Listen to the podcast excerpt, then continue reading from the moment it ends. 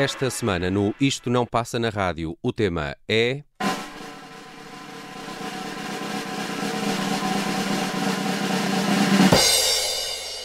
Discos que fazem 30 anos.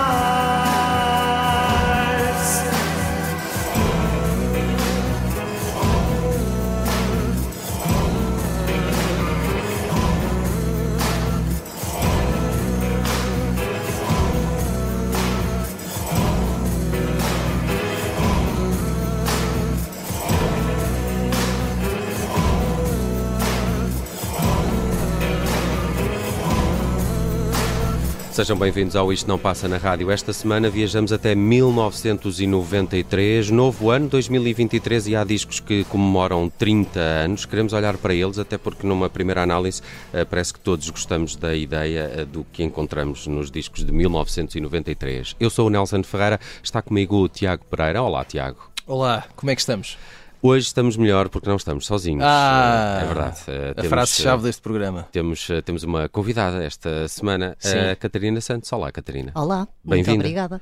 editora de multimédia alguma, do Observador. Alguma é harmonia assim, nestas vozes, não é? Sim, aliás, Finalmente. daqui só eu é que não sou editor. É, pá, estás a entrar num campo muito, muito sinuoso.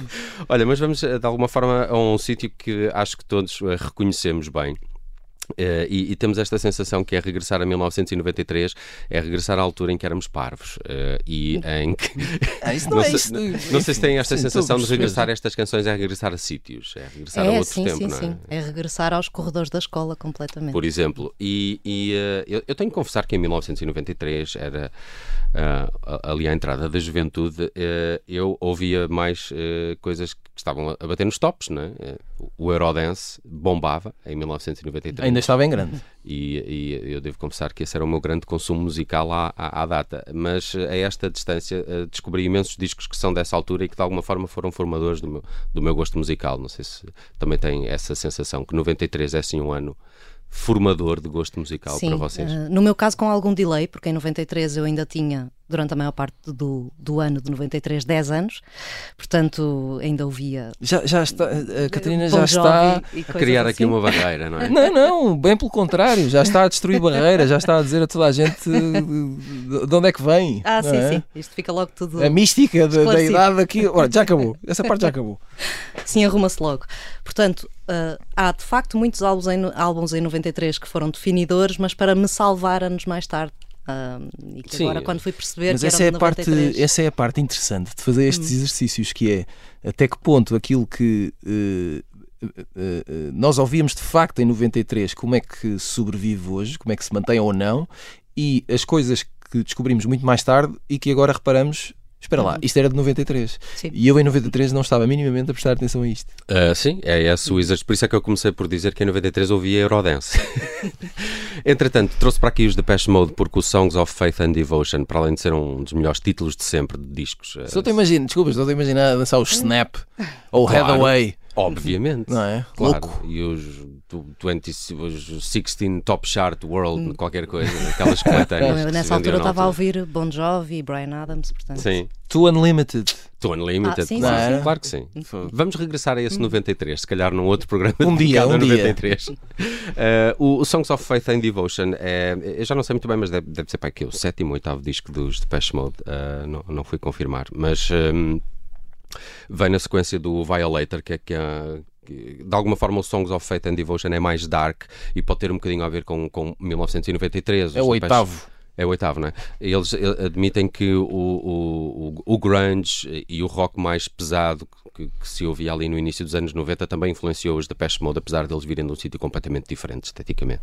E, uh, mas, mas este para mim é o grande disco dos da Pest Mode e como eles ao longo dos anos se tornaram uma das minhas bandas favoritas, tinha que ir uh, seguramente a uma das obras-primas, podia ter escolhido o Walking on My Shoes, o, o In My Room, o, o I Feel You, são tudo grandes, grandes canções, mas fiquem por esta Come the Nation, que eu acho que tem ainda uh, mais uh, essa ideia de, de negritude. que vão ter algum novo este ano. E, e ainda bem. E ainda e bem. Ainda bem. foi uma concretização conseguir vê-los ao vivo há, há, alguns anos, acho que ainda Pavilhão Atlântico, e, e confirmaram tudo aquilo que sempre achei deles, se bem que já a próxima vez já, já será sem Andy Fletcher, outro dos músicos que, que partiu no, no último ano e que fazia parte dos uh, Depeche Mode. Bem, uh, vamos avançar aqui para a escolha do Tiago Pereira, uh, Vitorino, em 1993. Olha, o Vitorino em 1993, isto tem uma história. Uh, foi mais ou menos nesta altura, se bem me lembro, que eu acho que tive o primeiro leitor de CD em casa. E uh, lembro-me. E eu sei qual foi o meu primeiro compact disc que uhum. eu consegui comprar. E é um disco de 93 é os Europa dos YouTube. Olha, belo, belo álbum. e eu tinha aqui Gosto bastante deste nota disco. também. Acho que é o meu disco favorito de YouTube. E este, uh, em 93, é editada uma compilação do Vitorino que se chama As Mais Bonitas. Uh, e duas coisas sobre este disco. Primeiro, uh, lembro-me que foi um dos primeiros CDs que me uh, apareceu em casa. eu já não me lembro se foi comprado, se foi emprestado, se, de onde é que veio, mas lembro-me que apareceu Roubado. por lá. Exato. E, e aconte... eu acho que aconteceu comigo o que aconteceu com, com muita gente, que foi através deste, desta compilação descobrir uh, uh, as canções do Vitorino. Vitorino... Só um pequeno parênteses, aconteceu-me isso com o Zeca Afonso quando uhum. ouvi Os Filhos da Madrugada. Pronto. É um disco que, que, te apresenta um bocado o repertório há esse, há esse, exercício. Isso acontece com muita gente, por exemplo. Aconteceu, eu lembro, pelo menos na minha geração, aconteceu muito isso quando um, o só do Jorge Palma começa a rodar por amigos e casas e etc. Fossem disco, fossem cassete, uh, porque o só é uma, é uma, de facto é uma coletânea de canções de outros discos tocadas ao piano, não é? Mas aquilo apresenta o Jorge Palma a quem o nunca tinha ouvido. E isso acho que aconteceu também com o Vitorino. Uh, eu escolhi uma canção, uh, eu escolhi a Leitaria Garré, que não é de 93, é de, é de 84. escolhi porque acho que é uma ótima cantiga. lá está, tenho ideia que Vitorino, no geral, passa muito pouco na rádio, o que é uma pena, porque é um artífice de canções exemplar. Ele fez 80 anos em 2022. Um, não diria que tinha 80 anos. É verdade. E parece e, que ficou congelado, pelo menos em termos de aspecto. Não, e, e, e, nós ouvimos esta canção que é, de, que é de 84, não é? Que aparece nesta coletânea de, de 90, como muitas outras que aparecem aqui. Uh, e, e, na sua grande maioria, uh, nada é datado, nada soa a, a, ter passado qualquer prazo de validade e a forma como ele uh, a, se apropria e adapta diferentes tradições musicais portuguesas, obviamente com o Alentejo quase sempre como protagonista, mas consegue dar a volta não, fica fechado e, e, consegue chegar a toda a gente. E este acho que é, uma, acho que é um belo exemplo e é um dos discos que me ficou. Foi, foi quase imediato uh, vir aqui parar e vamos a isso.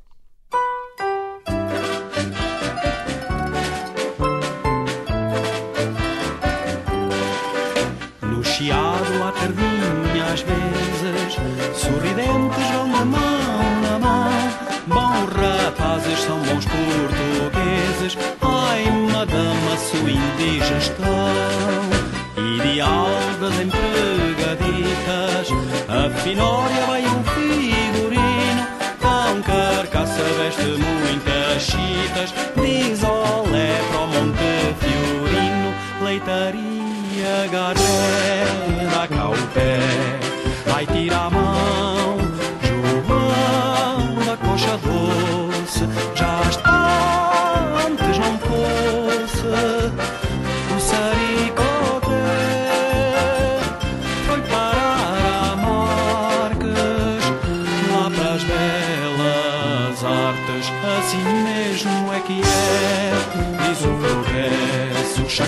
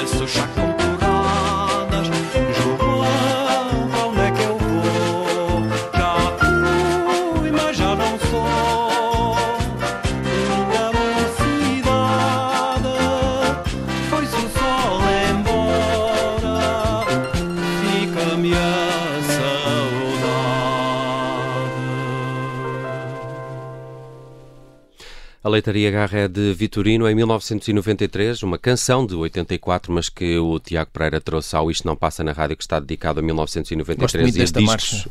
Não é? A mim parece uma marcha ciclónica, não é? Ah, é- Porque de alguma é- forma ela parecia que ia terminar e depois volta Não outra é vez. só isso, é, é- é- é- aquilo que o Vitorino consegue fazer com a voz é notável, não é? E tem um timbre, A é escala que ele percorre e, e depois ainda por cima aquilo parece eh, sempre com um mel. É, é o timbre Não que, é? é, É é fantástico. que é, que é veludado. Ahm, Veludado, bonito. sim. Uh, Catarina Santos, a nossa convidada esta semana, uh, foi aqui ao Siamese Dream. E quem nunca? Quem nunca? Olha, e foi quem muito nunca bem. andou por aqui? Os Smashing Pumpkins. Sim, os Smashing foram durante muito tempo uma das minhas bandas Traz favoritas. memórias bem mais melancólicas. É- Estes esta- discos. Eu fui ver quando, quando estávamos a preparar o programa, fui ver os discos deste ano e de facto de 93 são imensos discos ah, que, que poderiam estar aqui.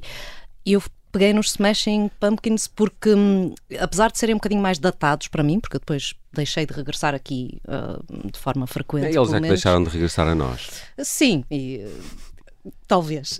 Sim, e sempre, Mas- e sempre que regressaram, não é? Não, quando regressaram aquilo já não era. Pois, Pronto. é isso. Houve ali um período, houve uma coisa coisa e depois tornou-se outra. Mas hum, durante um tempo tenho de facto esta capacidade, ouvindo hoje, tem esta capacidade de me transportar imediatamente para, para aquela adolescente daquela altura e para, para momentos muito concretos e muito definidores até do meu gosto musical. Lá está, eles resgataram-me de alguma forma, ajudaram-me a, a, a começar a ouvir coisas que, que têm mais e que se encaminharam para aquilo que eu ouço hoje. Este Siamese Dream, que saiu em 93, é o segundo álbum da banda, depois de Guiche, que tinha saído em 91, mas foi de facto o álbum que os catapultou, não é? Uhum, completamente. Ah, tinha o Billy, na, na minha altura, pelo menos, em que se ouvia muito Smashing Pumpkins, o Billy Corgan ah, não era consensual, não é? A voz Hum, do sim. Billy Corgan ou se amava ou se Sim, verdade. odiava. verdade. Ah, Sobretudo e- ao vivo, Sim, não sim, é? sim, Porque sim. ele não era. Ele não era um cantor, Uhum. uh, parece-me, não é? Aquilo era tudo muito. Parece, não era? Sim, mas, mas lá está. Mas eu percebo porque era, era, era o sentimento, era a emoção, não é? Sim. Não era a O grunge, técnica. o grunge vive disso também. Sim, mas, o- Sim. mas os Smashing lá está, outros estavam exemplos. nesse embrulho do grunge, mas havia ali uma outra dimensão Sim, mais sim, sim, não, dramática. aquilo misturava uma série de coisas, até às vezes um bocadinho de showgaze, um bocadinho Uhum. Sim, de sim, rock mais completamente. pesado, um bocadinho de Sim, sim, ah, sim. dream pop, aquilo era, pronto, ali e o Simon's Dream é muito isso, e tem muita coisa assim diferente lá dentro. Tem às vezes guitarras um bocadinho mais agressivas, tem, ah, nunca, foi, nunca foram as minhas favoritas, mas tem as, a Today, a, a Disarm, que eram Uhum. Sim, assim sim. um bocadinho mais melosas. Pronto. Sim, mas por A exemplo. no- Disarma é, é- é o sofrimento da adolescência. não é? Era, É. e atenção, eu lembro no, no, no, no recreio da escola, quem, quem já sabia tocar essa canção. Sacava as miúdas todas. era Não, essa ia, ia faturar. Sim, ia sim. faturar. Exato, Porque ainda por cima aquilo dava aquela coisa de toca guitarra, mas, mas tem sentimentos. Te- temos que fechar. Porquê é que escolheste a, Ch- a Cherub Rock? Porque eu, aquilo é, é a primeira música do álbum Uhum. e eu, nas raras vezes em que ponho o CD, só deixa lá ver isto que já não revisito há muito tempo, é logo aquela entrada É verdade. Percebo que me perfeitamente. transporta imediatamente para ali. Vamos ao Siamese Dream dos Smashing Pumpkins, a escolha da Catarina Santos e já voltamos.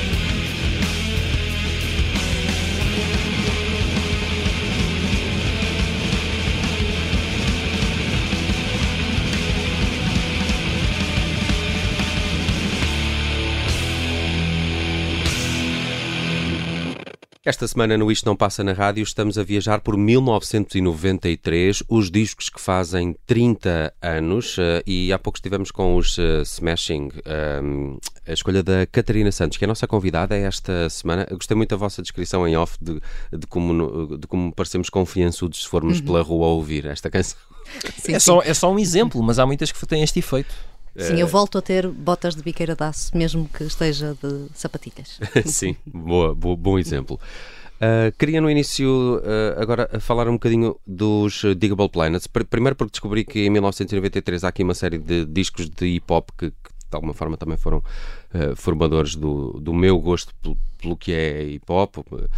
se bem que há o Doggy Style do, do Snoop Dogg, o, o disco de estreia de 93, mas não é eu, eu, gosto muito deste disco, mas, mas não é, é aquela vaga de hip hop que me, que me, conquistou. Ou eu entrei no hip hop quando ele se fundiu com aqueles ambientes mais jazzísticos. E aí há discos de, de 93 que me parecem essenciais. O Midnight Marauders, dos A Tribe Called Quest, mas depois também o, o Jazz Mataz. Eh, Volume 1, o, o disco primeiro a solo do, do, do Guru, uh, que fazia de facto esse cruzamento uh, com, com estéticas mais uh, jazzísticas. Mas nesse, nesse capítulo tinha que trazer os Digable Planets, é uma é banda de que gosto muito. O, o Ismael Butler, entretanto, é líder também de um projeto que eu gosto que, que muito, que são os Shabazz Palaces, que são, que é um hip hop assim mais, mais futurista, uh, espacial, mas que tem, que tem, que tem, que tem o seu quê.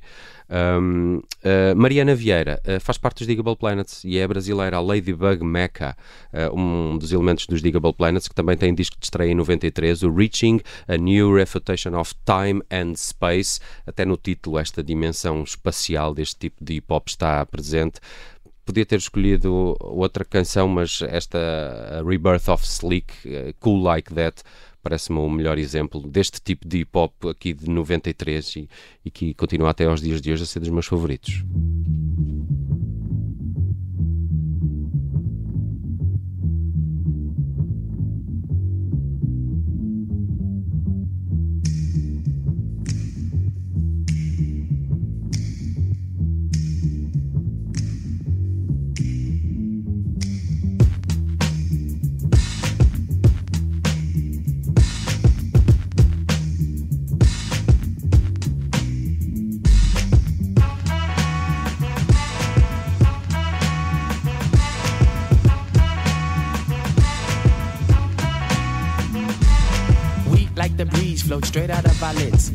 They got booed by these hard rock Brooklyn kids. Us floor rush when they DJ booming classics. You dig the crew on the fattest hip hop record. He touch the kinks and sinks into the sounds. She frequents deep, fatter joints called undergrounds. Our funk zooms like you hit the Mary Jane. They flock to booms, man, boogie had to change. Who freaks the clips with mad amount percussion? Where kinky hair goes to unthought of dimensions. Why is it so fly? Cause hip hop kept some drama. When butterfly rock the light blue suede pumas. What by the cut? We push it off the corner. How was the buzz entire hip hop era? Was fresh in fact since they started saying Audi. Cause funks made fat from right beneath my hood. The pooba of the styles like miles and shit. Like 60s funky worms with waves and perms. Just sending junky rhythms right down your block. We beat to rap, what key beat to lock, but I'm cool like that. I'm cool like that. I'm cool like that. I'm cool like that. I'm cool like that. I'm cool like that. I'm cool like that. I'm cool. We beat the chocolates, taps on my raps. She innovates after sweeter cat naps. He at the funk club with the vibrate. Them they be crazy down with the five link. It can kick a plan, then a crowd burst. Me, I be digging it with the bug verse. Us, we be freaking till dawn, peace and I. He gets a stranger smile, so I say hi.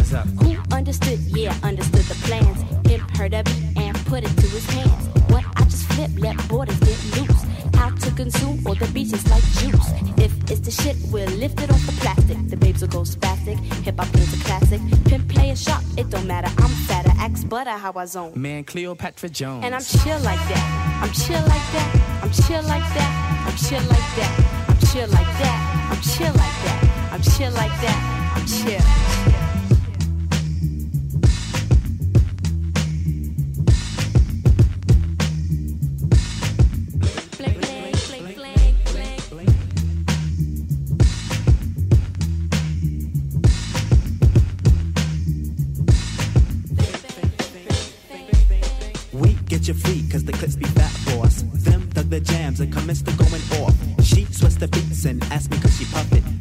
I got crew kids, seven and a crescent. Us cause a buzz when a nickel bets a dope. Him, that's my man with the asteroid belt. Fake catch a fizz from the Mr. Doodle Big. He rocks a tee from the Brooklyn Nine Pigs. The rebirth is slick like my gangster stroll. The lyrics just like Luke, coming stacks and rolls. You used to find the bug in a box with Dave. Now he boogies up your stage, plats twist the braids, and I'm peace like that. I'm peace like that. I'm peace like that. I'm peace like that. I'm peace like that. I'm peace like that. I'm peace like that. Cool Like That, Rebirth of Slick, os Digable Planets em 1993, disco de estreia Reaching, a New Refutation of Time and Space. Uh, foi de facto um disco que eu descobri muitos anos uh, depois, não ouvi isto em 93, quem me dera. Uh, Essa era a pergunta que eu ia fazer. ah, óbvio. Desculpa, não, queria, não te queria deixar nesse sítio, mas Então, eh, não te estava a imaginar assim tão novo com esta, Claro com esta não. classe toda. Eh, mas o problema é que depois que descobri esta vaga de, de hip hop mais jazzístico, Nunca ficou, mais largaste. não, ficou das minhas, das minhas coisas favoritas do, do hip hop, ainda tem a ver com este tipo de, de sonoridades. Gosto muito de um disco do, do Miles Davis, o Bebop, eh, já, já confirmo o nome ao certo, mas que é um disco feito todo ele também assim em, em ambiente jazzístico ou hip eh, que é, e, que é, e que os fãs de Miles Davis não gostam nada, mas que, que tenha a Do Bop Song. eh, essa canção é incrível e é desse disco também mais, mais rapeiro do, do Miles Davis. Bem, eh, avançamos agora para outras negritudes, coisas mais ne- negritudas. Mais ou menos, mais ou menos. Isto é muito sonhador. Isto é muito sonhador. Eh, eu lembrei-me do Slow Dive, eh, que em eh, 93 editaram um álbum chamado Suvlaki. Em, eu não, confesso, não foi em 93 que, que apanhei estes rapazes. Terá sido eh, poucos anos depois, eu lembro-me. Lá está. À boleia de coisas como estávamos a, ouvi- a- a ouvir há pouco, como os Smashing Pumpkins, e de onde é que vêm aquelas guitarras, de onde é que vem aquela distorção. Portanto, eles não inventaram aquilo, não é? Aquilo vem de outro sítio e, nós, e esse é o lado bom, sobretudo quando tínhamos.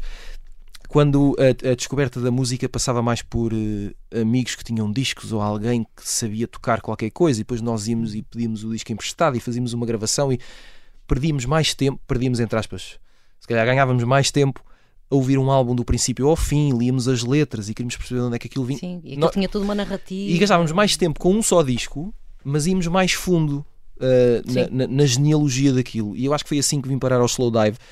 Se calhar, mais ou menos quando eles se separam, ali entre 95 e 96.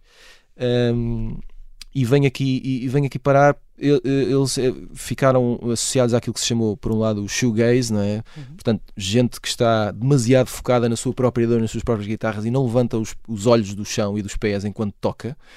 Eh, também se chamaram Dream Pop. Há aqui e esta Ellison acho que é muito boa para isso, né? para, para uma espécie de sonho meio romântico, meio melancólico. Era uma ótima banda sonora para isso. Os anos 90, pelo menos para quem cresceu nos anos 90, eram muito dados a este tipo de, de, de ambiente. Um, e, pá, eventualmente também fi- devo confessar que terei ficado relativamente e bastante apaixonado pela Rachel Goswell, mas isso acho que aconteceu a quase toda a gente na altura. É, eu estava apaixonado pela Hope Sandoval Pronto, cada um tinha a sua. durante esse período. E, eh, e, é, e é curioso que são discos que ainda hoje eh, resultam muito bem. Este é, o, é o paradoxo de termos uma banda de baixo, bateria, guitarras com distorção, mas depois as vozes muito delicadas, ehm, a, a mistura de ambientes entre alguma raiva. Mas alguma contemplação pelo meio, eh, ainda hoje regresso aqui e é engraçado perceber que isso já tem 30 anos. Sim, eu apanhei os Slow Dive muito mais tarde, mas ainda hoje ouço. Não é? Volta e Pá, meia. é- é- Eu tenho essa sensação que tu, tu descreveste com os Mazzy Star. Pronto, vai, então vamos ouvir.